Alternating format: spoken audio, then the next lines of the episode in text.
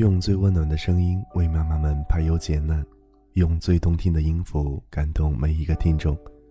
各位朋友，大家好，欢迎聆听妈妈 FM，做更好的女人。我是主播贝贝。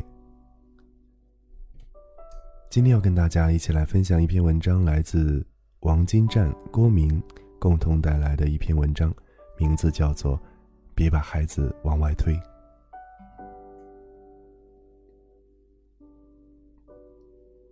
有一年暑假，河北有个女孩和父母一起来找我。我进了办公室，女孩坚持让父母走开，要单独和我谈。我俩坐下来，女孩递给我一个信封，我抽出一看，竟然有三十多页。信中谈到，女孩读高一那年，成绩很优秀，后来遇到一个男孩，两人就好上了。短暂的甜蜜之后，女孩发现男孩毛病很多。不想和他继续交往，男孩就对他恶语重伤，到处造谣。同学们议论纷纷，女孩始终包围在是是非非当中，有苦说不出，越来越孤独。而此时，另一个男孩走到她身边，女孩又抓到了一根救命稻草。可先前的男孩竟然告诉这个后来的男孩，女孩作风有问题。于是，第二个男生也离开了。高二以后，女孩的学习一落千丈。女孩哭着说：“我也想学习，但一想到那些，就没有办法安心。现在，我终于下定决心，必须离开原来的学校，到您这里学习。只要您在我身边，我就可以做得很好。王老师，你能保护我吗？”我的这些经历只敢对您一个人讲，说出来我感觉舒服多了。我问他：“你有没有对父母讲过吗？”他摇摇头，没有。有一天，我刚说有一个男孩喜欢我，就被他们劈头盖脸的揍了一顿。以后我再也不敢开口了。王老师，你相信吗？我好几次都想自杀。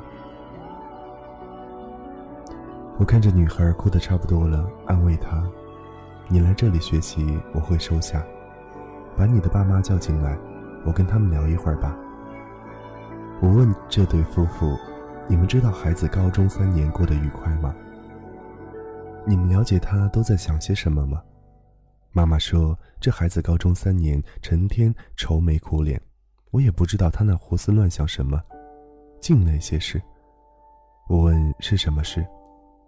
我们也不知道啊，有时看他哭哭啼啼，问他也不说。我生气地说：“你们怎么问的？是不是有一次他刚说了一个头，你们就揍了他一顿？”爸爸不好意思地说：“是啊。”我一听，小小年纪，男男女女的，不好好学习，什么乱七八糟的，皮带就上来了。我继续说：“你们太糊涂，孩子整整三年都不开心。”你们就不问一句为什么？就不找找自己身上有没有问题？孩子好几次想自杀，你们知道吗？你们这是要把孩子往绝路上逼啊！两位家长这一听才机灵的坐直了。他自杀干啥？我毫不客气，那得问你们。一个十几岁的孩子，在感情的漩涡中难以自拔，只有父母可以帮助他。可偏偏父母什么都不知道，他们不仅无知，而且冷漠，火上浇油，在伤口上撒盐，甚至拳打脚踢。这个节骨眼上最容易出现悲剧。这就是严厉的暴力。许多父母对自己过失申辩，我这也是为了孩子好，是爱之深责之切。但是我要说，爱孩子是一个母鸡都会做的事情。家长们不必因为孩子不理解就觉得自己多么委屈，关键在于你会不会爱。